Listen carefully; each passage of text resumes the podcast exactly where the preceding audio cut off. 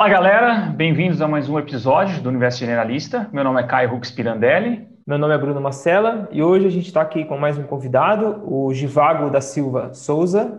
Vou passar o currículo dele rapidamente. O Givago possui graduação em fisioterapia pela Universidade do Estado do Pará, graduação em licenciatura plena em ciências biológicas pela Universidade Federal do Pará, mestrado e doutorado em neurociências e biologia celular pela Universidade Federal do Pará. Tem experiência na área da fisiologia, com ênfase em neurofisiologia, atuando principalmente nos seguintes temas: sistemas sensoriais e motores, com ênfase em neurociência visual, visão espacial, visão de cor, eletrofisiologia e psicofísica visual, epidemiologia da exposição ao mercúrio de populações amazônicas e controle postural. Atualmente, o Givago é professor associado à disciplina de Fisiologia no Instituto de Ciências Biológicas da Universidade Federal do Pará. Ele é professor permanente dos programas de pós-graduação em Neurociências e Biologia Celular, Neurociências e Comportamento, Doenças Tropicais e em Saúde da Amazônia. Obrigado, Givago. Bem-vindo aí ao podcast. Obrigado pelo convite.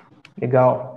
E, Givago, a gente sempre começa a, a, nossas entrevistas, nossas conversas, querendo saber um pouquinho mais a trajetória dessa narrativa de cada entrevistado para chegar nesse tema, né, em, em específico que a gente vai abordar com você sobre visão. E como que foi para você passar pela fisioterapia, depois ir para biologia e chegar a estudar neurociência mais relacionada à visão? Ah, Bruno, é o seguinte, eu, eu fiz é, simultaneamente biologia e fisioterapia durante a minha graduação. Eu acho que estava meio perdido, assim, sem, sem exatamente saber que ponto da, da, da, área do conhecimento eu queria seguir, mas eu comecei a me sentir muito bem. Só que durante esse período em que eu fazia as duas faculdades, faculdades, eu em nenhum momento consegui fazer iniciação científica, que era uma coisa que eu tinha vontade, mas uhum. tinha problema em relação a tempo. Mas quando eu terminei o primeiro curso, que foi a fisioterapia, eu tinha certeza que o que eu queria era ser pesquisador. Então, logo em seguida, eu fiz uma prova para pós-graduação em neurociências e biologia celular da Universidade Federal do Pará e passei. E nessa que passei, eu praticamente larguei tudo que eu estava fazendo, eu larguei emprego, larguei um monte de coisa para poder começar a fazer pesquisa científica é, em laboratórios de pesquisa. Eu queria fazer um treinamento é, de excelência e tive sorte de cair num laboratório muito bom, que era coordenado pelo professor Luiz Carlos de Lima Silveira. E após entrar no mestrado, eu não tive mais dúvida do que eu queria, porque uma das coisas que talvez me confundisse em relação a, a que área eu queria fazer é porque a forma de estudar durante a graduação, pelo menos eu, eu não, não gostava muito daquela coisa de sala de aula, e o professor dá aula e tudo, e na pós-graduação a coisa era completamente diferente. Na pós-graduação a gente tem ainda aulas em sala de aula, mas é bem menos e basicamente todo o nosso aprendizado é dependente só da gente, onde a gente pode buscar literatura, livros e o seu estudo não depende tanto de outra pessoa para chegar e dizer o que estudar. Na verdade, você tem muito mais liberdade para estudar na pós-graduação e isso me fez muito bem. Então de lá para cá eu, eu embalei, vamos dizer assim, em relação a, Legal. ao que eu quero fazer. Hoje eu tenho muita certeza das coisas que eu quero fazer. Bacana. E para chegar a cair estudar visão, foi mais da linha de pesquisa do laboratório que você iniciou? Foi, foi.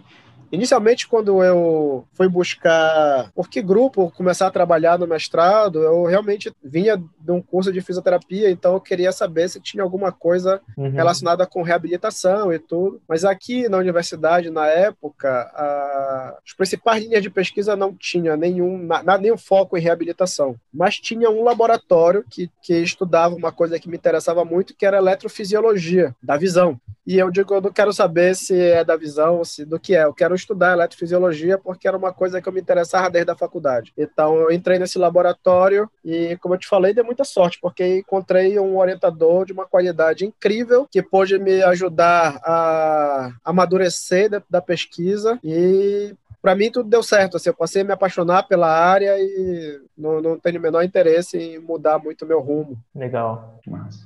E já partindo assim para o assunto da visão humana, né? É, você poderia passar um histórico para a gente, assim, um breve histórico da evolução do olho humano, né? Do, do, desse aparato que a gente tem hoje. Qual, qual foi o processo evolutivo que, que, que resultou nele? Olha só, uh, eu diria para vocês que antes de ter qualquer coisa relacionada ao olho, antes de ter qualquer coisa relacionada à visão, eu diria para vocês que existe todo um processo evolutivo de, de proteínas que são capazes de absorver o fóton da luz solar, são capazes de absorver a luz do sol. Porque lá nos primórdios da vida mesmo, eu posso dizer que a principal fonte de energia do planeta era o Sol. Então, alguns seres entenderam isso muito cedo, vamos dizer assim, começou a surgir seres que tiveram proteínas que absorviam a luz do sol. Ah, algumas dessas proteínas que absorviam a luz do sol até hoje são usadas por células vegetais para fazer a fotossíntese, por exemplo. Que você pode dizer assim, não tem nada a ver com visão isso daí.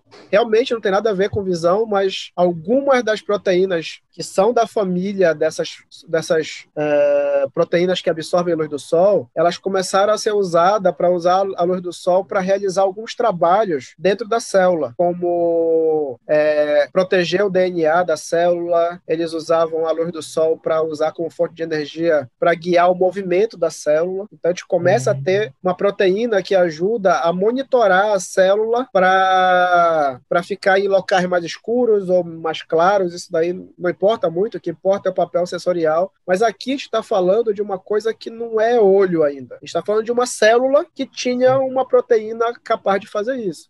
Então, antes mesmo de surgir olho, algumas células, alguns protozoários, eles começaram a desenvolver microestruturas que agrupavam essas proteínas capazes de absorver luz e usar isso para guiar, a formar o que a gente chama de ciclo circadiano, que é essa compreensão de dia e noite, de, de claro e escuro e tudo. Então, isso surgiu muito cedo, não, vamos dizer assim, não é uma coisa para o olho em si, mas uma coisa para guiar células em relação a onde tem luz e onde não tem luz e quando a gente passou a ter seres multicelulares, a gente começa a observar que alguns seres, logo no começo da evolução uh, dos seres multicelulares, dos animais, a gente vê que tem alguns plateumitos que ele desenvolvem microestruturas chamadas de ocelos, que são agrupados dessas proteínas que absorvem luz, que fica na superfície do corpo. É como se ainda, ainda não é olho também. Nós temos só um pigmento em cima do tegumento, da pele do bicho, né? da, da, da superfície corporal do bicho. Mas isso já é o suficiente para guiar o bicho e guiar, no caso, o bicho que eu falo, guiar o verme, para dizer onde é que tem luz e onde é que não tem luz.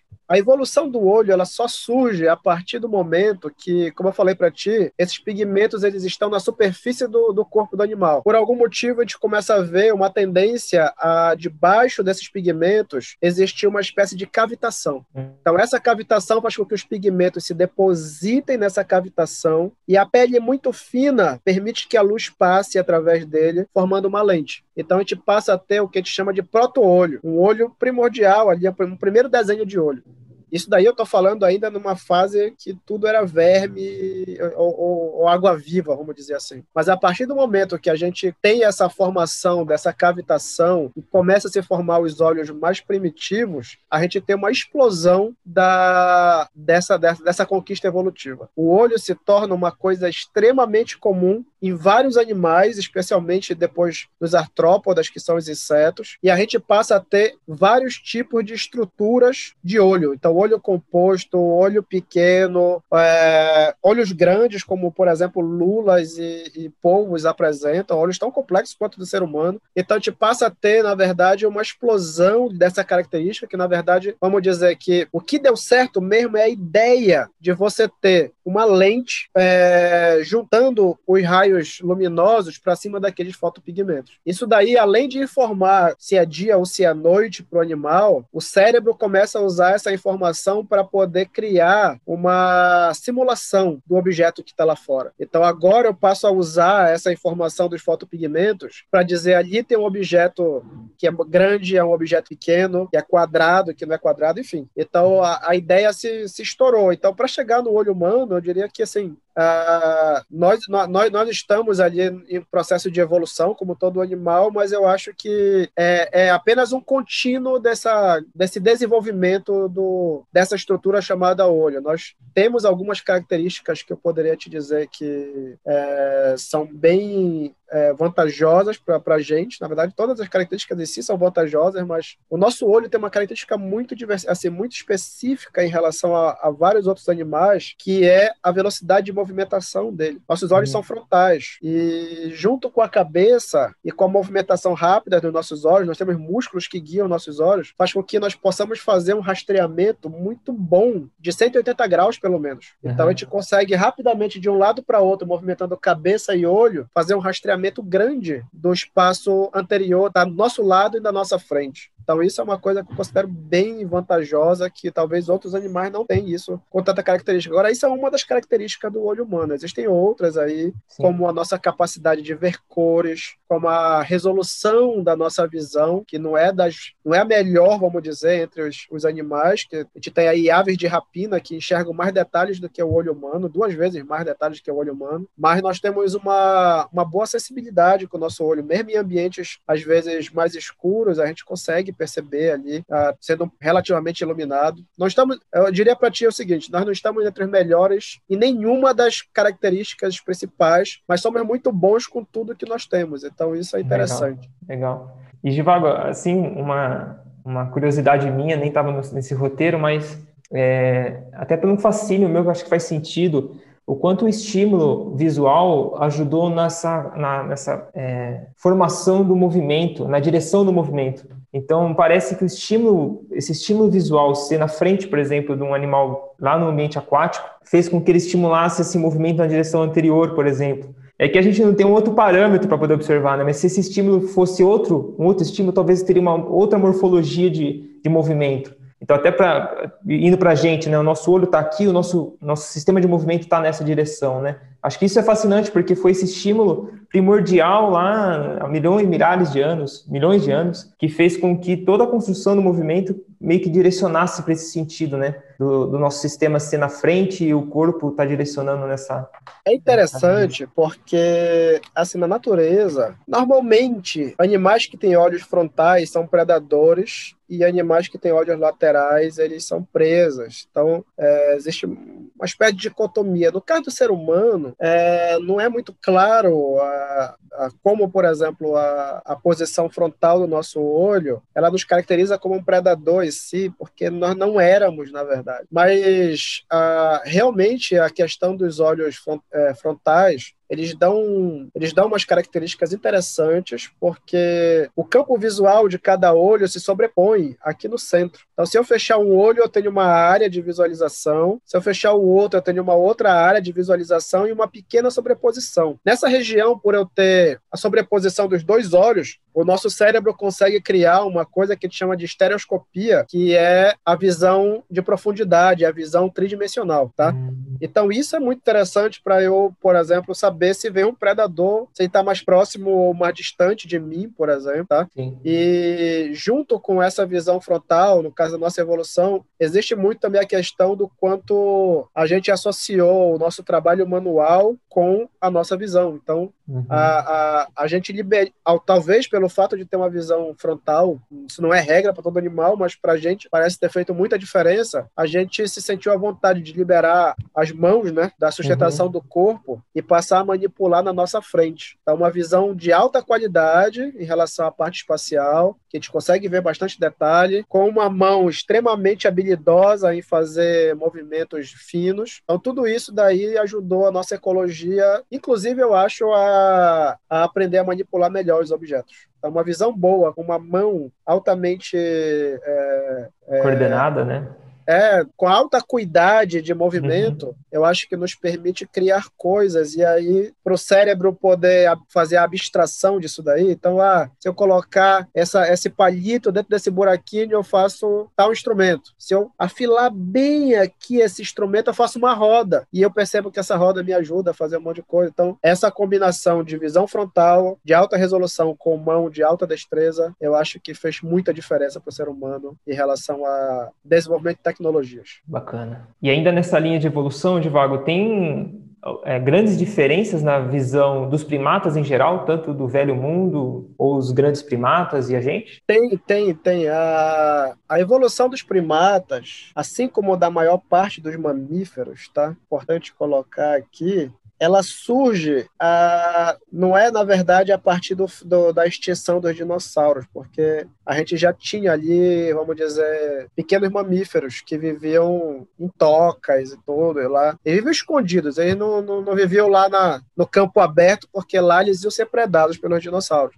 mas ele viveu em tocas. Então, nas tocas, provavelmente eles não tinham uma visão lá muito boa, tá? Porque não tem muita luz e tal. Assim como hoje nós temos aí topeiras e tal. Então, eram animais que viviam no escuro, escondido. Só que com o fim dos dinossauros, né, com a extinção dos dinossauros, dos grandes dinossauros pelo menos, sobrou o que a gente chama de nicho ecológico. Sobrou muito espaço para que outros animais ocupassem aqueles locais que antes eram explorados pelos grandes dinossauros. Então, os mamíferos eles explodiram após isso, tá? Assumindo novos nichos e dentre essas conquistas que os mamíferos tiveram, é, houve algumas características que foram selecionadas que diferem, devem diferir bastante dos primeiros mamíferos que nós tínhamos que moravam em tocas, porque alguns animais começaram a viver em campo aberto e isso daí começou a fazer com que eles enxergassem de uma forma completamente diferente dos que viviam em tocas. E de uma forma geral, o mamífero ele enxerga cores, que são uhum. tonalidades de cinza e que são degradê entre o azul e o amarelo. Esse é o padrão mamífero. Todo mamífero é assim praticamente. Só tem um grupo de mamíferos que difere, talvez dois, mas eu vou colocar unicamente aqui os primatas. Acho que uh, não sei se é ornitorrinco, parece que tinha, não sei, não, não lembro exatamente, mas o caso dos primatas do Velho Mundo, que são os primatas que vieram da África, que viviam na África, inclusive o ser humano, eles desenvolveram uma visão que, além de enxergar tonalidades de cinza e tonalidades azuis e amarelas, a gente passou a ver tonalidades entre verde e vermelho. Então a gente chama, a gente diz que a visão dos primatas do Velho Mundo, ela é uma visão tricromática. Ela é uma visão verde, vermelha, azul, amarela e preto e branco com nas tonalidades de cada um. Sim. Então a gente tem três canais que se misturam e geram essa imagem que nós temos. Já nos macacos do Novo Mundo, que são os macacos que ficaram na América, que é, essa separação dos macacos se dá na separação dos continentes, né? Então uhum. antes era tudo um continente só e aí houve a separação dos continentes. Quem ficou na África teve uma uma mutação que levou a visão verde-vermelha, né? Azul, amarelo e preto e branco. E quem ficou na América ficou com o padrão mamífero de sempre. Hum, então, quem é da América, aqui os macacos da América, eles são, ah, eles, eles enxergam basicamente o preto e branco, azul, amarelo. Só que eles tiveram uma mutação que também é específica para eles, que faz o seguinte: todos os machos, eles são do tipo mamífero básico, preto e branco, azul, amarelo. Eles são chamados de dicromatas, tem dois canais só. Mas as fêmeas, elas têm um gene, tá? Que elas podem ser, elas, elas podem apresentar ou não a visão verde e vermelho. Uhum. Então, uma parte das fêmeas tem a visão padrão, que é azul, amarelo, preto e branco, e as fêmeas que são recessivas, elas apresentam a, a visão verde vermelho. E o pessoal sugere que dentro de um bando de macacos, as fêmeas que enxergam verde e vermelho, elas têm um papel específico ali naquele, naquele bando. Então o comportamento delas é diferente, é levemente diferente dos demais, porque essa visão delas permite que elas encontrem algumas frutas que os outros não conseguem enxergar, por exemplo, no meio do mato, tá? Sim. Então, e esse ajuda, é o. E, e ah, ajuda a, a, diferenciar a fruta madura e a fruta. É, a fruta né? que tá verde, por exemplo, é. Ou a folha também, né? Que eles ah. também comem muita folha. Então, a folha mais nova, ela tem uma característica mais avermelhada, tons amarelados. Então, ela tem menos fibra do que a folha verde, que é, que é ruim, que teria muitas fibras e atrapalharia na digestão, alguma coisa assim. Sim. Então, a, o padrão dos, dos macacos do Novo Mundo, ele termina sendo isso. As fêmeas podem ser ou não enxergar verde e vermelho, com uma genética completamente diferente da nossa, mas enxergam verde e vermelho. Um terço delas, dois terços enxergam azul, amarelo e preto e branco. Todos os machos azul, amarelo e preto e branco. Uhum. Só que existe uma espécie de macaco na Amazônia, da Amazônia que eu falo Amazônia geral, Amazônia sul-americana, não só na Amazônia brasileira, que é o, o macaco bugio, que ele que é agora quero lembrar o nome que o pessoal dá aqui o interiorano dá para ele é o não vou lembrar agora dele. Mas tá. é o macaco bugio, o pessoal chama de macaco bugio. Ele tem uma mutação que permite que tanto machos quanto fêmeas enxerguem verde e vermelho, azul, amarelo e preto e branco. Impressionante isso, é uma mutação completamente independente da nossa mutação. E essa mutação fez com que ele tivesse uma visão igual à nossa, mas por motivos completamente diferentes. Então, uhum. é só uma, um gênero, na verdade, é um, um, um tipo de macaco. Uh, guariba, lembrei. É um macaco que tem um grande osso ióide aqui no pescoço, que é um osso que funciona como um ressonador para o cantar dele, para o ruído dele. Então, o macaco chega uma hora, assim, da, da tarde, que ele começa a, vamos dizer assim, cantar no meio da floresta. E é assustador, que ele fica, oh, oh, oh, um negócio gigante, um som muito alto. Uhum. Aqui na universidade nós temos um, e aí quando ele começa a cantar, você escuta de longe o canto do guariba, tá? Legal. Então, é bem interessante a visão desse macaco. Ele é, ele é vegetariano, ele come só folhas, frutas e tudo. Ah, então, ele tem uma visão exatamente igual à nossa, só que por motivos genéticos diferentes. Isso é interessante. Uhum. Tanto machos quanto fêmeas. E tem um outro macaco também no Novo Mundo, que é o macaco da noite, que ele tem uma outra mutação que não deixa ele ver nem o azul amarelo nem o verde e vermelho. Ele só consegue ver o preto e branco e ele só enxerga melhor à noite. Uhum. Então, a ecologia dele é completamente diferente. É um macaquinho bem pequeno, do olho bem grande, assim. Então, é um macaco noturno. Então, nós temos aqui na, na, na, na Novo Mundo, pelo menos três tipos de modelos de visão de macacos. Um que é o padrão mamífero, mas com uma modificaçãozinha, que algumas fêmeas enxergam verde e vermelho. Outra que é do guariba, que enxerga verde e vermelho todo mundo. Uhum. E o macaco da noite que não enxerga cor nenhuma. Só enxerga a tonalidade de cinza na noite. Então, aqui as pressões é, conseguiram fazer surgir três diferentes tipos de fenótipos, é, ou de padrões, na verdade, de visão de cores. Lá na África, não. Todo mundo é muito homogêneo. Se alguém surgiu diferente, sumiu e não deixou rastro. Legal. E a gente segue mais ou menos, por exemplo, a gente pega chimpanzés, bonobos, né? Esses, o, o, a gente tem qual que, tem alguma diferença que se destaca em termos de capacidade visual ou é algo muito não, próximo? Em relação, em relação à visão de cores é igual. Uhum. Inclusive, eu não duvido que tenha daltônicos, por exemplo, no caso do, do, do dos macacos da, da África lá, dos primatas uhum. da África, assim como nós temos o daltônico, que é um problema genético também. Ah, mas em relação à qualidade da visão, é muito parecida em todos os aspectos tá? Pegando esses primatas maiores aí, como você falou, chimpanzé, provavelmente orangotango, bonobo, gorila, é muito parecido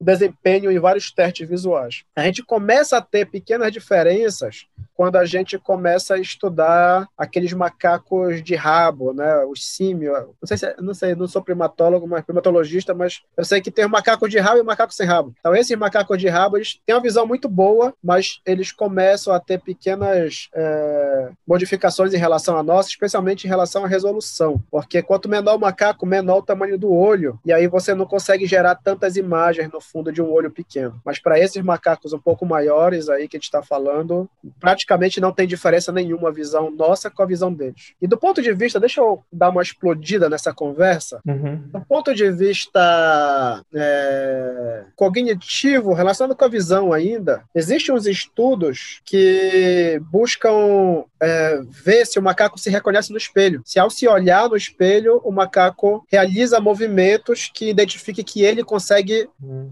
Identificar que aquela imagem no espelho é ele mesmo, tá? O ser humano e esses macacos grandes que eu falei para você conseguem fazer isso muito bem. Então, a partir de uma certa idade, a gente consegue se olhar no espelho e, por exemplo, se eu tenho uma tinta aqui na testa onde eu não consigo ver se não for através do espelho, eu consigo limpar a minha testa aqui e dizer aquele ali sou eu, né? Uhum. Então, eu quando penteio o cabelo, escovo o dente, eu uso a imagem para guiar minha, o meu movimento, porque eu sei que aquela imagem sou eu. Então, macacos grandes, como o chimpanzé, por exemplo, conseguem fazer isso. Macacos menores, esses com rabo, por exemplo, não conseguem fazer isso. Muito bem tá? Muito bem, não, não conseguem fazer. Uhum. Cachorro, gato não consegue fazer isso também. Então, esses primatas conseguem, golfinho consegue, alguns elefantes conseguem. Existem alguns pássaros que conseguem também fazer é. isso. Então, se acha que alguns animais que a estrutura, a, a estrutura da sociedade influencia nisso, e eu diria que também a qualidade da visão também ajuda muito a ajudar esse reconhecimento. Sim, tem que ter a resolução mínima ali para identificação. É, né? senão vai ver uma mancha é, e é muito difícil, né? Sim.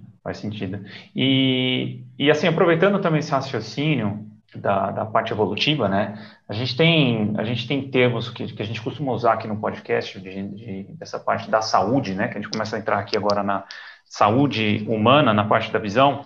é que, assim, então a gente tem, né, do, do, do estudo dos primatas, entendimento desses primatas, e a gente tem esse processo evolutivo, né, que a gente teve um, tem um, um ancestral em comum com chimpanzés, e dali a gente descolou, né, e teve um processo evolutivo próprio até os dias de hoje, até os dias de hoje, né, então a gente se adaptou, nosso olho serviu para nossa sobrevivência em determinado ambiente. E aí hoje a gente está, né, a gente está nessa questão de incompatibilidade, que é o que a gente foi evoluiu no ambiente de savana, né, é, e para caça e coleta, e de repente a gente está agora no meio urbano fechado dentro de casa, né, não usando tanto a visão quanto a gente usava para a parte de visão, digo, de, de olhar mais para longe, olhar mais para perto, a gente está cercado de telas, né, então o quão prejudicial isso pode ser, né? Tem quais incompatibilidades a gente pode dizer biológicas existem com o ambiente de hoje com esse aparato uh, que a evolução moldou para a gente? Que que a gente, quais são os impactos disso, desse estilo de vida nosso atual?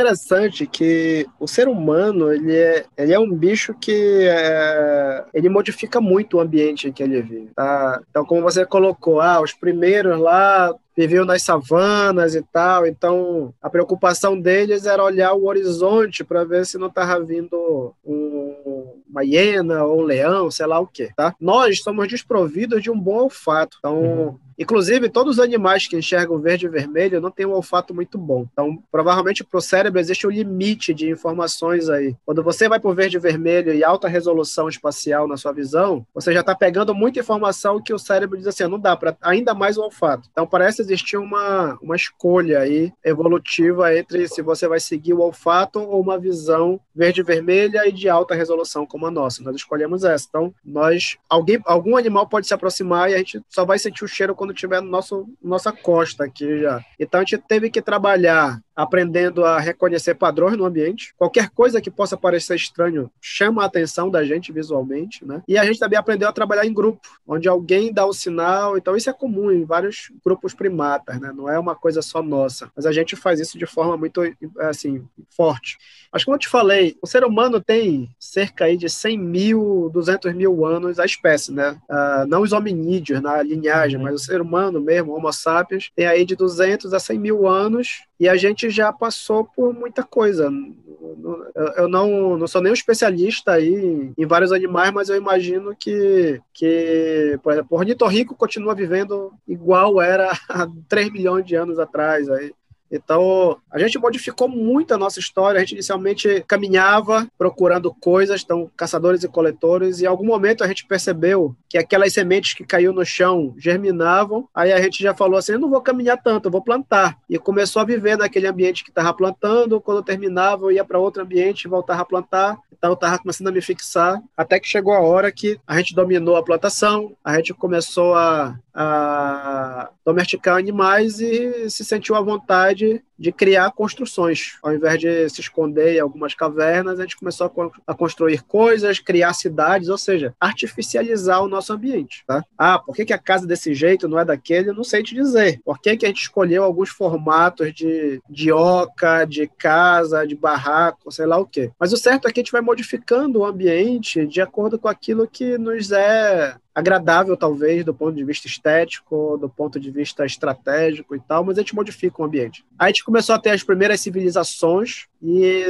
não é de agora que a gente cria coisas tremendas aí, se a gente pensar nas maravilhas do mundo antigo, elas são uhum. de coisas aí de quase mil anos antes de Cristo, aí, entre, sei lá, 200 e mil anos, essas coisas. Então era o Colosso de Éfeso, que era um negócio gigantesco, os grandes templos de Atenas. Então, de lá para cá, o que talvez tenha mudado é o quanto a gente passa num ambiente, num ambiente natural, na verdade. Porque já faz aí, no mínimo, aí, 3 mil anos anos que a gente está vivendo debaixo de barracos de luxo mesmo, tá? Uhum. Grandes construções e tal. Por mais que a gente fale, ah, mas não é todo mundo, a população em geral vive realmente em ambientes que é barraco no meio do mato, sei lá o que, talvez, não duvido também. Isso daí eu tô falando de reis, de não sei o que, mas a civilização ela já tem muito tempo e a gente está muito tempo nisso daí. Então, a gente está aprendendo que essas modificações elas devem estar modificando a nossa visão também, tá? Então, a, uma das coisas que se acha que pode estar modificando é em relação à miopia. Miopia é uma, aparentemente, é uma doença da modernidade, tá? Que parece estar envolvido com essa questão da gente ficar fora do ambiente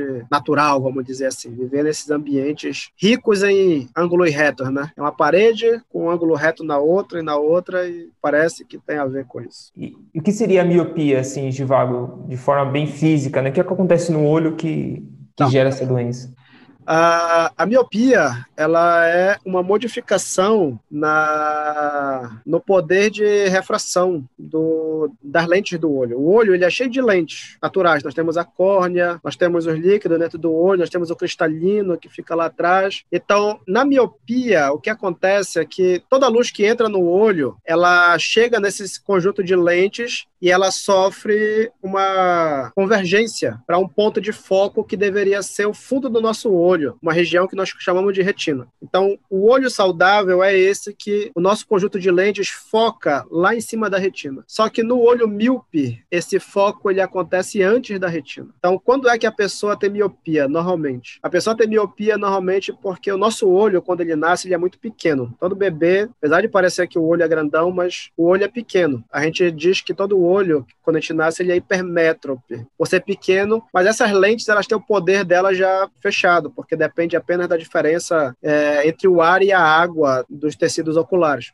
da refração. Então, quando a luz chega no olho do bebê, o foco está atrás da retina. É um foco virtual, atrás da retina. Então fica embaçado do bebê. O bebê não enxerga bem. Mas quando a gente vai crescendo, o olho vai crescendo junto. Mas o poder de refração do olho não muda muito. Então, quando vai crescendo, o olho vai crescendo, crescendo, crescendo, até que a retina fica no foco do sistema óptico do olho. Uhum. Tá? Nesse momento, o normal seria dizer assim: o olho para de crescer. Lá pelos 6, 7 anos, alguma coisa assim. Então, não precisa crescer até os 20 e tantos anos, que nem o, o osso, o resto do corpo lá. Uhum. Então, o olho deveria parar de crescer nesse momento em que a luz é, que é refratada lá no, nas lentes do olho, ela entra no foco na retina lá atrás. Aí, o que acontece? Nas pessoas em que o olho para de crescer nesse ponto, a gente chama essas pessoas de emétrope, que é o olho do tamanho certo, com foco certo e a visão é perfeita. Não precisa usar óculos, tá? Uhum. Mas os sujeitos que são míopes, por algum motivo, esse olho continua crescendo. Ele esqueceu de parar de crescer. Só que quando ele cresce, o foco não vai mudar mais. Então, uhum. o crescimento do olho só afasta do foco. Então o borramento só piora ao longo do tempo. E vai aumentar o olho até o cara terminar o, o amadurecimento, Sim. que é lá pelos 20, 20 e tantos anos e tal. Então o míope é um cara que o olho cresceu demais. E aí ele fica, quanto maior o olho dele, é, maior o grau dele lá para ele corrigir. Porque o foco fica aqui na frente e a retina está lá atrás, e aí ele só enxerga o borrado fora do foco. Então a, você usa lentes para corrigir isso, você usa lentes para evitar que o foco se forme aqui na frente. Então você diverge a luz para focar lá atrás. Existem umas cirurgias que os oftalmologistas fazem onde eles modificam a estrutura da córnea para diminuir o, o, grau de convergência dos raios e daí permitir que o raio caia lá atrás. Então, normalmente uhum. é só uhum. usado esse tipo de cirurgia quem tem é, miopias mais é, avançadas, com maiores graus. E essa a miopia, né, e outros problemas de visão, uh, segundo estudos, a gente pode relacionar ao ambiente, ou, ou a genética? Como é que está esse, esse processo de entendimento desses problemas? Em especial a miopia, né? Acho que a miopia acho que é a mais prevalente, né? E, é, é, é, ou simplesmente porque pode ter a hipótese também de tipo, ah, antes ninguém enxergava tão bem mesmo e, e aqui não tinha médico para ver, não tinha oftalmo, né? né? Tem essas questões que as pessoas falam. Eu lembro a primeira vez que eu fui no, no oftalmo, ele falou, ah, seu pai tem, sua mãe tem, você vai ter, porque é genético e acabou, né? Eu lembro bem esse dia, a primeira vez que, que ele que, que eu ia pegar meu óculos, ele, ele deixou isso bem claro. Então, o que, que a gente sabe desse dessas questões hoje, né? Porque aí entra uma incompatibilidade, né? Porque assim, é esse ambiente mais externo, de sobrevivência fora, né? De identificar lá fora e agora a gente está trancafiado dentro. Como é que está o entendimento da miopia hoje? Ah, na minha visão, é, os últimos 20 anos, 30 anos, aí a coisa, muita coisa assim nesse, nesse sentido foi esclarecida. Na verdade, a miopia é uma das doenças que o ser humano se preocupa há muito tempo, pelo incrível que pareça. Antes da revolução Revolução Industrial, então século XVIII, aí lá na Inglaterra, já se tinha dados epidemiológicos sobre miopia e a hipermetropia. Então, a hipermetropia é quando o olho fica pequeno, ele não cresce até chegar no foco, então, é ao contrário uhum. da miopia. Então, os caras viram que naquela época, antes da Revolução Industrial, a quantidade de pessoas que eram míopes e hipermétropes era basicamente a mesma quantidade. Não tinha grande diferença. Então, isso mostra que é, é normal ter miopia na população, tem questões genéticas, como você está colocando. Inclusive, tem umas alterações cromossômicas relacionadas com a miopia, em que o olho cresce muito, mas são coisas, assim, são os extremos da genética. Mas deve ter situações de pequeno erro para cá, pequeno erro para lá, mas a maioria das pessoas era hemétrope, tinha o olho do tamanho normal. Com a Revolução Industrial, a gente passou a ter uma epidemia, agora que está na, na a fase da pandemia, a gente está numa pandemia de miopia da Revolução Industrial para cá, porque no mundo inteiro a gente passou a ter mais pessoas com miopia do que pessoas com hipermetropia. Uhum. Hoje em dia, se você vai em qualquer lugar, sala de aula, entre os amigos, quem usa óculos, você tem uma chance muito maior de acertar se você falar que a pessoa é míope do que hipermétrope. A quantidade de hipermétrope é muito pequena. Então, o que, que aconteceu da, Revolução, da Revolução Industrial para cá. Se acha que a mudança do estilo de vida, devido a gente viver em ambiente, como você colocou, de casa, as crianças têm que ir para o colégio desde muito cedo. Eu estou falando agora do, do século. está no século XXI,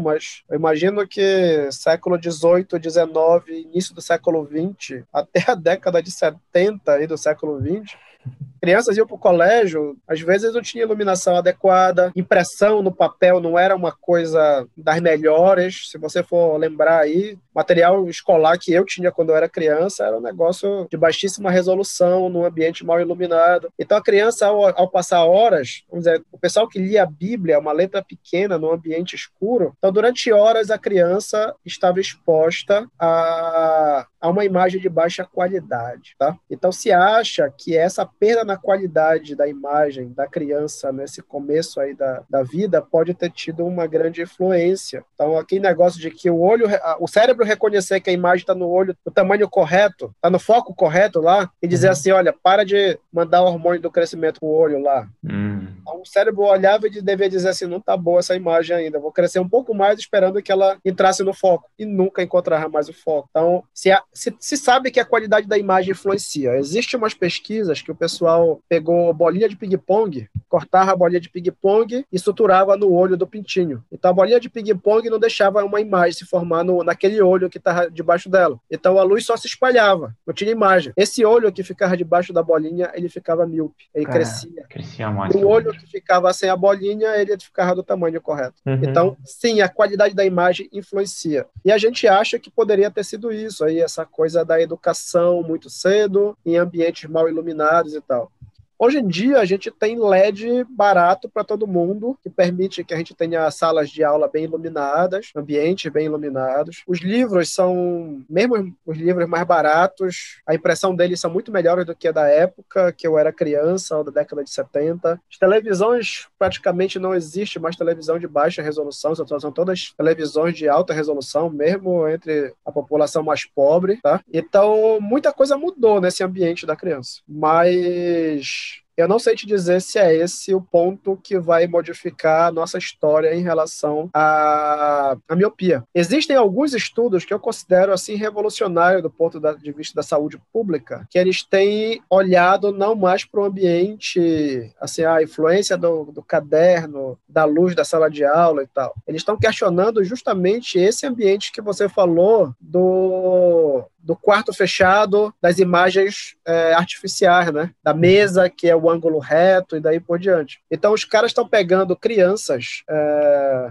em fase escolar e obrigando as crianças a passarem cerca de algumas horas fora das salas, em ambiente aberto, em ambiente natural, com árvore, com bicho, com tudo, para que elas possam ter nessa fase do desenvolvimento um grande repertório de imagens, tá? E quanto mais natural, melhor. O repertório de imagem num ambiente interno a uma casa é muito pobre. Tudo é quadrado praticamente, tá? Então você tem praticamente a mesma imagem, só que em tamanhos diferentes, em arranjos diferentes. Mas se você vai para um ambiente aberto, você tem uma árvore cujos galhos se, mo se modificam de forma aleatória, e você tem animais, e você tem pedra, e você tem folha caindo. A luz do sol, ela bate, e depois você vai para a sombra. Então, o seu cérebro ele é constantemente desafiado em ambiente aberto. Já em ambiente fechado, ele não é tão desafiado, porque um ambiente luminoso é constante praticamente o tempo todo. Sim. Então, se acha que, na verdade, assim, o resultado desses estudos tem mostrado que as crianças que saíram para brincar é, em ambiente aberto, elas apresentaram menores, é, é, menor número de casos de miopia que as crianças que ficaram no colégio, que foram mantidas no colégio. Então, já existem programas de intervenção uh, fora do Brasil, eu desconheço aqui no Brasil, pode ser que exista já. É um programa de intervenção em que as crianças são levadas dos ambientes internos para ambientes externos para passar horas, algumas horas, algum, algum tempo por semana para evitar esse tipo de coisa, para que elas possam brincar em ambiente natural. Sem obrigações, tá? Não é que elas vão fazer alguma atividade específica. Sim. É simplesmente viver em ambiente natural. E você evita a questão da resolução, né? O problema de, de resolução. Você está no ambiente aberto, natural, evolutivamente a gente sempre, sempre teve nesse ambiente, então você não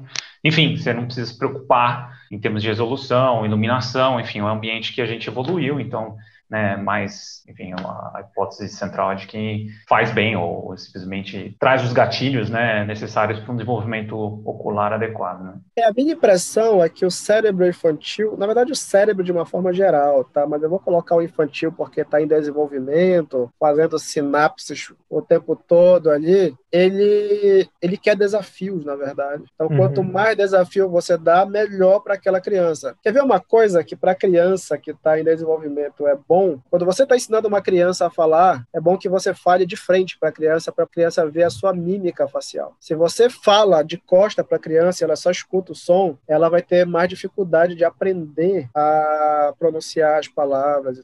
Então, para o cérebro não é, é, mais trabalho não, não significa é, ruim, na verdade, significa bom. Dá mais Sim. trabalho é, e se sente mais desafiado, na verdade. Legal. E caminhando assim, Givago, para essa questão de de soluções né, para essa questão da miopia. Você comentou de ambiente aberto, principalmente para as crianças. E uma curiosidade nossa, talvez seja uma curiosidade dos nossos ouvintes também, dessa questão de exercícios para os olhos, os olhos, né? Tem yoga também fazendo alguns exercícios para os olhos, algumas terapias envolvendo isso. Tem algum embasamento científico? Você pode dizer se tem algum tipo de... faz sentido, né? Às vezes faz sentido, né? Olha, é, em relação a yoga, eu não conheço, assim, eu não, eu não sei quais são os objetivos especificamente da yoga. Mas existe toda uma, toda uma reabilitação de movimentação ocular para alguns problemas visuais, tá? Então, por exemplo, pessoas que têm estrabismo, que é quando a musculatura do olho ela ela trava o movimento de um dos olhos e tudo, e você precisa ativar aquela musculatura. Então, às vezes, você faz oclusão do olho bom e obriga a pessoa a usar aquele olho que está mais parado, né? Então, ela tem que fazer movimentos e tudo. Então, tudo isso é bom, tá? Uhum especialmente nas idades mais novas, porque nessa época a gente está formando as conexões entre as células do olho com o cérebro. Então, é, é, é bom evitar que os olhos tenham diferentes capacidades é, visuais. Então, o olho que está parado, ele explora menos o mundo. Então, ele dá menos informação para o cérebro. E se a criança crescer, esse olho vai ser praticamente cego. Uhum. Então, existem cirurgias que o pessoal faz para o estrabismo, existem terapias em que tapa o olho e a pessoa é obrigada a movimentar. Então, você pode orientar a pessoa a movimentar o olho para um lado específico que ela tem maior dificuldade e tudo. Então, é, do ponto de vista de reabilitação neuromuscular, movimentar o olho, no caso de pessoas que têm déficit para movimentação ocular, eu acho que é super viável, super interessante. Agora, a movimentação do olho para mudar a estrutura do olho ou alguma questão neural, eu tenho minhas dúvidas a respeito disso. Eu acho que uhum. não, não, não acredito que ajude, tá? Nem, na, na verdade, assim, é o caso de que ajude nem atrapalha, mas não, não, não se resolve esse tipo de coisa. Acho que a questão da movimentação ocular, ela tem maior impacto quando você tem algum problema neuromuscular mesmo, dos músculos extrínsecos do olho. Perfeito. É que o, se a miopia, por exemplo, né, aqui eu já vi algumas coisas de, de, de prometer reverter a miopia e tudo mais, mas se, se a miopia é esse crescimento do olho, né, é é, a cirurgia mesmo, que seria realmente um, uma intervenção mais física mesmo para você é, acertar é, o, o, esse, né, esse foco, esse ponto focal. Mas se você pensar que a miopia realmente é o crescimento, a, além do necessário do olho, né, fica é, é, outro um problemão muito maior do que as pessoas imaginam. Com certeza. Bem, até onde eu conheço, a cirurgia é o procedimento mais invasivo, vamos dizer assim, que uhum. Pode consertar a miopia. Tá. E assim, falando mais já de fase adulta e, e, e, uma ausência de estímulos visuais mais variados, né? Assim, uma é, qual, tem consequências isso, por exemplo, eu mesmo trabalho muito hoje, principalmente agora, né, trabalhando o dia inteiro no computador e tudo mais. Existe algum algo que indica que isso afeta a visão de uma forma muito negativa no futuro, a longo prazo? Ou passou essa parte de crescimento né, do olho, vamos dizer assim, dessa fase, dessa fase até os 20 e poucos anos, já diminui um pouco? Tem algum estudo? Sabe-se alguma coisa sobre isso? Olha, em relação à, à fase adulta, eu chamaria mais atenção não em relação à miopia em si, mas já existem vários estudos que mostram que quanto mais tempo a gente passa no computador, menos a gente pisca. Uhum. E a gente não. O piscamento ajuda a umedecer o olho, né, a superfície do olho. Então, quando a gente pisca pouco, o olho vai ficando seco. E tem pessoas que passam a ter uma síndrome que o olho fica seco e isso daí gera dor, gera incômodo, altera a estrutura do olho às vezes. Então, nesse mundo atual, por exemplo, que a gente está olhando para o computador quase que 24 horas, é importante ter isso na cabeça, que como a imagem também é muito estática, não tem muitas modificações, a gente pouco pisca, tá? Uhum. Em ambiente aberto, a gente está piscando o tempo todo, porque é vento, é poeira que cai, então a gente está tendo estímulo para poder fazer o piscamento o tempo todo. E aí umidifica o olho. Então, em ambiente fechado, em ambiente artificial, esse é um problema que talvez a gente deva se preocupar. Agora, outros problemas mas eu não vejo assim, ah, a pessoa tem poucos estímulos, vamos dizer, miopia não vai ter mais problema, assim, o que era já teve e tal. Ah,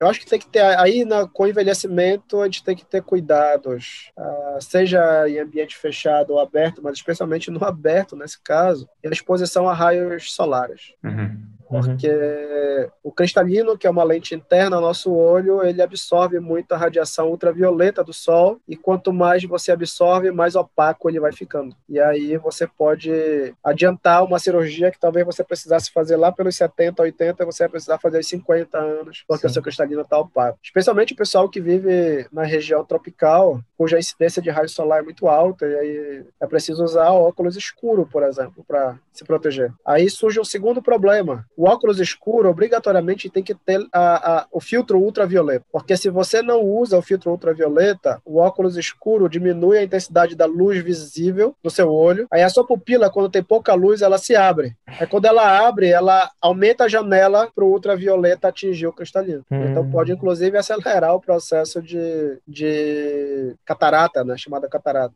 Então, quando você vai envelhecendo, acho que os, os riscos maiores aí que eu vejo em relação ao exposição ao ambiente, essa da síndrome seca aí do olho e a catarata pela exposição à luz ultravioleta, eu acho que é uma coisa séria. E deslocamento da retina tem uma relação com miopia ou não? Tem.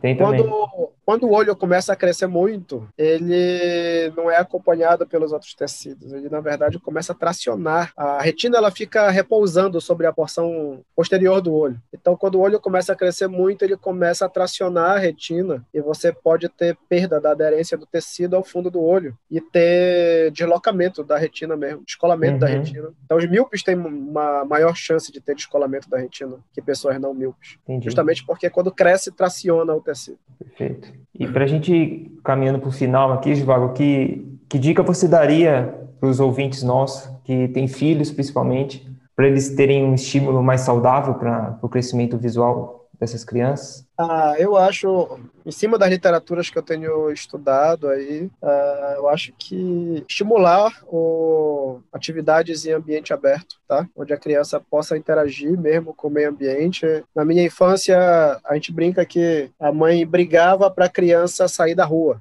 Né? Não vai brincar na rua, vive o tempo todo na rua. E hoje em uhum. dia a gente vai ter que forçar a barra com as crianças para que elas saiam do videogame, saiam. Não é que devam abandonar o videogame, eu acho interessante essa a tecnologia, você também é desafiado, são outros desafios, mas não pode também ser exclusivo, né? Então, Sim. ter essa experiência em ambiente livre, ainda que ah, vai se machucar e tal, com um pouco de cuidado, você. Eu não estou falando do, do, playground, que é o escorrega, não sei o quê, eu estou falando de terra, areia, grama, uhum. subir no, no, no, toco da árvore. Eu estou falando de ambientes naturais mesmo, não é só sair do, do, apartamento e ir para o playground do prédio. Então, até onde a gente viu, não, são preciso, não é preciso muito tempo, assim. Então, os caras têm feito terapias em que as crianças ficam uma hora, uh, duas, três vezes na semana. Então, a gente não está falando de grandes né, modificações. Porque o que aconteceu é que a minha geração, e uma geração talvez anterior à minha, desde a década de 70 aí, a grande graça era pegar o filho e levar para natação, ou para futebol, ou para tênis, ou sei lá. Então, eu sei que não é possível, ainda mais num ambiente urbano que a gente vive, que é cada vez menos comum esse tipo de ambiente, mas se você pudesse levar para praia, levar para o parque, tá? Uhum. É bem melhor, talvez, do que a natação. É claro que isso daí exige, por exemplo, que o pai esteja junto, né? Sim. Então o pai está ocupado. Então foram muitos, é, é, foram muitos é, características desse novo mundo mais moderno que a gente tem, que pai e mãe estão trabalhando, a criança quando vai para o esporte é para se movimentar, mas o pai e a mãe não pode estar junto e tal. Então é o professor que cuida. Então é um negócio complicado. A, a minha dica geral seria diminuir um pouco a atividade. E uhum. isso eu falo para mim mesmo. Eu fico pensando quanto eu também abdiquei desse tipo de coisa, só que com os novos dados que a gente tem encontrado, eu acho que ter essa fuga para ambientes naturais, por uma série de motivos, inclusive visuais, seria interessante. Legal, legal. E por último, uh, Givago, é, recomendação de livros ou sites que as pessoas têm interesse em se aprofundar ou saber mais? Você tem alguma coisa para indicar? Bem, é, livros existem vários aí. Eu, uh, depende do gosto do freguês e do bolso do freguês. uh, o livro, existe um livro que é A Evolução do Olho, que é em inglês, uhum. que é ele, é, ele é um pouco mais caro. Uh, seria o nome, o nome dele em inglês é Eyewitness. Eyewitness. Evolution of the Eye. Uhum. Que é é um livro muito interessante sobre a evolução do olho em si. Então, ele fala da evolução de, de vários tipos de olho. Então, para quem é especialmente da biologia aí, deve ter, ter curiosidade sobre, sobre esse livro. É, é Evol Evolution's Witness, How Eyes Evolved. Então, seria a evolução da, da, da, da a percepção ocular, né? Como o olho evoluiu, evolveu. Então isso eu acho interessante para quem quiser. Devido o dólar, ele está bastante caro hoje. Já foi bem mais barato. Uhum. Tá? Tem outro que é The Evolution of the Eye também. É, são livros de, de editoras importantes, estão todos disponíveis, por exemplo, em sites como o da Amazon. Ah, aqui no Brasil, do ponto de vista é, em português, é, não existe tanto material sobre a do olho, tá? Então, eu diria para vocês que talvez seja mais fácil a gente pegar uh, alguns sites aí, aí que possam ser interessantes Dentre esses sites, eu gostaria de sugerir o site da Bravo, que é uma associação, associação brasileira para pesquisa em visão e oftalmologia. Essa sociedade ela é uma sociedade composta de pesquisadores é, que estudam visão, que, vamos dizer, e oftalmologistas também interessados em princípios básicos da visão. Atualmente, eu sou presidente da Bravo, é uma sociedade brasileira, e tenho como vice-presidente o Marcelo Fernandes Costa, da USP, secretário secretário Leonardo é, Henrique Dutra, que também é da USP, tesoureira, tesoureira Leonardo, secretária Elisa Lacerda, da Unicelma do Maranhão. A nossa sociedade ela tem como papel principal divulgar estudos em ciência visual e oftalmologia, e a gente tem o site que é bravo.org.br, Deixa eu só confirmar aqui. É bravo.org.br. E a gente está preparando um curso de um curso básico de fundamentos básicos em visão. Então, vai ficar disponível para os nossos sócios e para quem tiver interesse em estudar a visão, para começar a conhecer. Lá também eu preencho um blog que é sobre ciência no dia a dia, em que eu escrevo sobre visão e essas coisas do dia a dia. Então, quem tiver interesse, a visão e a Covid, a visão e, e a poluição ambiental, por exemplo, escrevo coisas sobre isso. São ensaios, na verdade, que eu faço em cima da literatura científica, que eu também aconselho uh, uh, dar uma olhada nesse material que a gente tem preparado com muito carinho para todo mundo aí. Legal. Eu vou colocar na descrição do episódio também nos links tá lá da, da, do episódio, então quem quiser, os livros também, eu coloco os links para é. o pessoal que quiser depois clicar e dar uma olhada, dar uma, uma olhada. Mas eu acho que é isso. É isso. Muito bom. Obrigadão, Givago, pelo bate-papo. Muito interessante, né? Acho que, que afeta a vida de todo mundo hoje principalmente quem tem crianças, então é sempre bom compartilhar esse tipo de conhecimento e agradeço você aí pelo tempo é, e disponibilidade. Caio, Bruno, muito obrigado. Eu sou um cara que, além de fazer a pesquisa, tenho um interesse muito grande na divulgação científica e fico super feliz de ver tanta gente hoje em dia buscando essa comunicação com a população de uma forma inteligente, de uma forma simples, mas que, como você colocou, pode ser de importância muito grande né, para as pessoas comuns. Né? Então, é tirar o conhecimento apenas das salas de aula da universidade e trazer esse conhecimento para um público mais geral. Então, me sinto muito honrado de estar aqui com vocês. Massa. Então é isso, galera. Até mais, até a próxima aí. Abraço. tchau. tchau. tchau.